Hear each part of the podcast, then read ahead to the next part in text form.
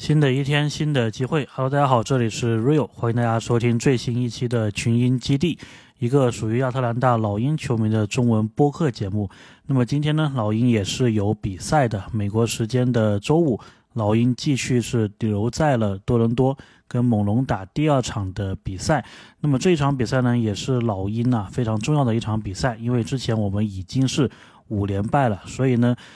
一个不小心呐，可能这一场如果输球的话，老鹰可能就是要做一些交易，或者有一些很大的变动了。那么今天这个日子呢，也比较特别啊，十二月十五号这个日子有什么特别的意味呢？就是所有的在休赛期签约的自由球员，那么 NBA 呢，一共是有八十一位啊，他们都可以在这一天被球队放进交易包裹里面。那么对于老鹰来说呢，我们队里面呢休赛期自由签约的球员只有一位，就是大马修斯。所以呢，这个十二月十五号每年的这一个日子啊，都是稍微敏感一些的。那么老鹰今天呢，格里芬继续不打，亨特继续不打，所以呢，来到了多伦多，来到我们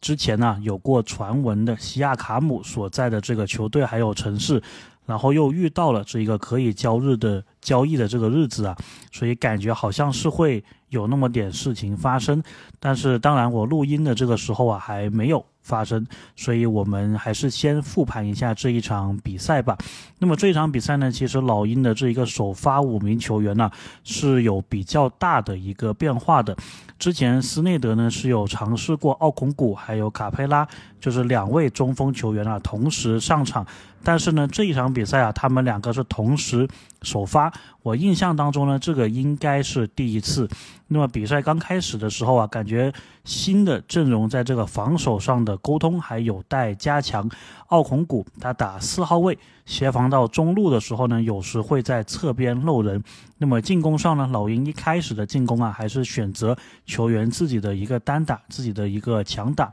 并没有说创造出非常好的一个出手机会。这段时间呢，大部分的球啊都是莫里来处理的。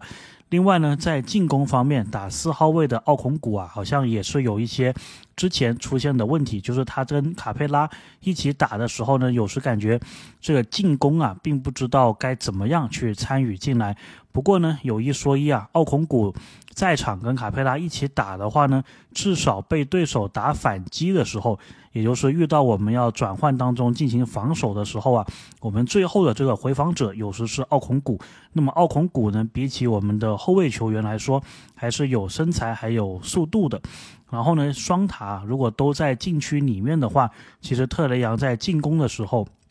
也会多了一些传球的线路，不仅仅呢是可以这个一五连线，还可以一四连线。那么奥孔古还有卡佩拉都是篮底下的好手。第一次暂停呢，老鹰是九比十二落后三分。回来之后呢，老鹰这一场啊也是继续有用弗雷斯特。那么他是短暂的换下了特雷杨。不过弗雷斯特啊，就这一场比赛来看。自己的进攻确实是不太行了，他在这段时间呢是有三次的机会突破上篮，有一些。上篮呢是有干扰的，但是有一些呢感觉就是正常的 NBA 球员都要打进的，但是他三次都没有打进。那么这段时间呢，两边表现比较出色的反而就是彼此的中锋球员。老鹰这一边是卡佩拉，那么对面呢是博尔特。其实博尔特啊，在上一场他就打得非常好啊，我觉得上一场猛龙获胜的一个关键就是博尔特他的这个发挥啊，应该是高于平均平均的水平的。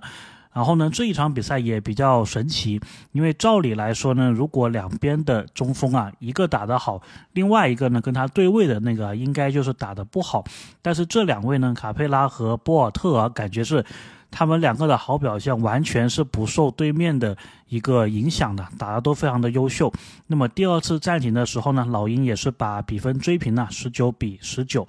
第一节的最后时间呢，小马修斯、特雷杨都有三分的入账，萨迪克贝也有一个压哨的一条龙得分。关于小马修斯啊，这里我真的是要再给他表扬一下。那么老鹰的这个解说呢，也是有说啊，小马修斯他其实啊是制造了非常多的进攻的一个犯规，而且呢他的。出手啊，目前为止这一个赛季全部都是三分的出手，而且命中率其实也不错。至少呢，这两场打猛龙的比赛啊，我是很满意的，能够制造进攻犯规，防守上呢能够给对面上这个强度啊，而且呢还有三分球。第一节比赛结束，老鹰是二十比二十，呃，三十比二十四，领先六分。到了第二节一上来呢，老鹰是有一段时间呢有点立足未稳，进攻打的稍微是随意了一些，让猛龙也是通过这个后卫啊连续得到了六分，所以老鹰一上来等于是在跟着猛龙的节奏在打。后面的时候呢，有一些球呢，感觉老鹰也是跟上半场刚开始的时候一样啊，其实机会并没有创造出来，出手的这一个空档并没有创造出来，但是还是硬打。然后呢，这段时间老鹰的球员呢，虽然是选择了一些难度高的出手，help. 但是呢，还偏偏能够把这个球啊给打进。所以呢，第二节虽然猛龙是有这个追分的势头啊，我们是还保持着比分上的一个领先。第二节比赛第一次暂停的时候呢，我们是四十五比四十五分的领先。后面的这段时间呢，老鹰的这个进攻啊，基本上就是在靠博格丹，他呢是投进了两个三分球，其中一个还是难度比较高的。但是其他的球员呢，感觉似乎啊还没有找到状态。那么特雷杨呢，在上半场的时候投篮状态也是不行的，怎么投怎么都投不进。那么特雷杨呢，大家如果仔细观察的话，他这一场比赛在右肩膀的位置也是缠了绷带的，所以呢，他应该也是有一点点的伤病的这一个问题。不过特雷杨呢，他是属于只要能打，他就是会上场的球员。那么猛龙方面呢？本来啊，这段时间他们是有一个机会可以把这个分差只追到一分，让老鹰暂停，让老鹰处于一个比较被动的时候的。但是呢，巴恩斯啊这一个比较好的一个三分的机会并没有投进，所以呢，来到第二次暂停，我们还是领先的一方，五十一比四十四，那么分差呢是到了七分。第二节的最后时段呢，老鹰的攻守啊都很给力，防守上莫里好几次都能够靠自己这个手长的特点呢干扰到对方的出球，但是呢，特雷杨这个进攻上的三分啊是我们更加想看到的。那么这段时间终于。本场比赛，特雷杨的第一个三分也出炉了，然后萨迪克贝呢，在同样的位置，在这个左侧的位置啊，再补了一个三分球。于是半场结束，我们是领先了十分，五十九比四十九。看回猛龙方面呢，感觉这一场比赛，西亚卡姆啊，好像整个上半场基本上是没有什么发挥的。当然，这个话我不敢说太早啊，所以还是再看看下半场的一个比赛。那么下半场开始前呢，老鹰这一边的场边记者 Tabisha 也是按照惯例啊，会采访一位助教。那么今天的采访对象呢是 Antonio 朗，就是安东尼奥朗。那么这一位助教呢，我们之前也是有介绍过。Tabisha 这个问题问的也是挺直接的，他直接是说上一场我们打猛龙的时候也是有领先，但是下半场一开始就让猛龙这个追分势头啊，直接把比赛给追回来了，然后我们自己也连续的得不了分。所以问他该怎么样去解决球队慢热的这一个问题，那么朗的回答呢？我觉得是挺玄学的。他就说呢，球队啊需要在心理上做好建设，知道对面可能是有这一个反扑。呃，我感觉这个话好像说了跟没说一样啊。不过呢，下半场开始的时候，老鹰的球员呢，这一次这一场比赛跟上一场就不一样了，进入的状态是比较早的，进攻呢还有出手你都能感觉得出来啊，是很坚决的。反倒是猛龙这边呢断电了，有点不会打球。那么奥孔古这段时间也是保持着活力啊，在第一次暂停的时候呢，老鹰本来是有机会进一步扩大比分的，但是。毕竟还是领先，然后最后几个回合呢，稍微啊是有些懈怠。我自己觉得，其实斯内德这个时候就应该可以主动叫一个暂停的，而不是说被对面呢把这个分差缩回到九分的时候叫一个暂停。那么猛龙这一边的进攻呢，其实也没有太多的办法，他们主要是在围绕着巴恩斯啊在进攻。那么巴恩斯呢，感觉他这个身体啊好像又比之前看的时候是要更强壮了一些。他基本上想一对一打老鹰的球员呢，都能够打得成。第三节第一次暂停的时候呢，老鹰是七十三比六十四，依旧领先九分。暂停回来呢，还是跟上场一样啊，有两个球员我是一定要表扬一下的，一个就是特雷杨，还有一个就是小马修斯。那么特雷杨呢，上半场的手感不佳嘛，但是下半场及时的把这个手感给找回来了，连续的得分。然后老鹰这一边呢。很多的球迷啊，也是喜欢说第三节就是特雷杨喜欢发威的这一个时刻。那么特雷杨也是果然呢，在这个他最熟悉的球队需要他得分的阶段呢，马上及时的找回了这一个手感。而另外一名球员呢，我要表扬的就是小马修斯，他这一场比赛的表现呢，真的是值得我们一吹再吹。他这一场比赛呢，目前为止。就他一个人，就他一个上场时间不是很多的，可以说是一个比较边缘的球员呢，就独自造了猛龙的四次进攻犯规。所以大家算一下嘛，如果猛龙。每呃每一次这个进攻，比如说平均能够得一分或者一点几分的话，他等于啊直接是把猛龙这场比赛的得分给降低了五分左右，所以这是非常了不起的一个成就啊。同时呢，小马修斯也投进了一个接锅的三分球。其实那一个回合呢，基本上老鹰是进攻啊没有创造机会，然后也不知道怎么办呢，就直接把这个。球啊传给小马修斯，那么他也是很坚定啊，甚至这个平衡都没有找稳的情况下投进了一个还比较远的三分球。于是呢，这一次暂停的时候啊，八十三比七十二，我们稍稍的是拉开了领先的优势啊，十一分。第三节的最后时候呢，特雷杨也回到了场上，但是很可惜啊，没有能够进一步拉开分差。不过呢，我们也知足了。前三节比赛结束，八十七比七十八，我们领先九分。那么半场的时候呢，我们是领先十分。所以呢，第三节可以说老鹰打的还是不错的，至少延续了上半场的那一个进攻的还有防守的感觉。那么最关键的最后一节啊，一开始的时候呢，猛龙是有追分的势头的，连续得分，分差一下子是来到了六分。不过呢，这个关键时候啊，特雷杨还有博格丹站了出来，特别是博格丹，他是先来一记三分，再来一个两分，而且这两颗球啊，当时都是颠了几下才进去的。不过虽然如此啊，这已经足够压住猛龙的一个反扑了。第一次暂停，九十七比八十一，我们依旧领先十一分。暂停回来之后呢，老鹰这一段时间呢，可以说是奠定了本场比赛取胜的一个基础，而且进攻打的是非常的赏心悦目。首先是特雷杨一个不讲理的三分球，超远三分球得分，然后呢，也是特雷杨啊找到了在底角埋伏的奥孔古，投进一个底角三分球。接下来又是奥孔古，他是打成了一个二加一，所以分差啊一下子是来到了十八分，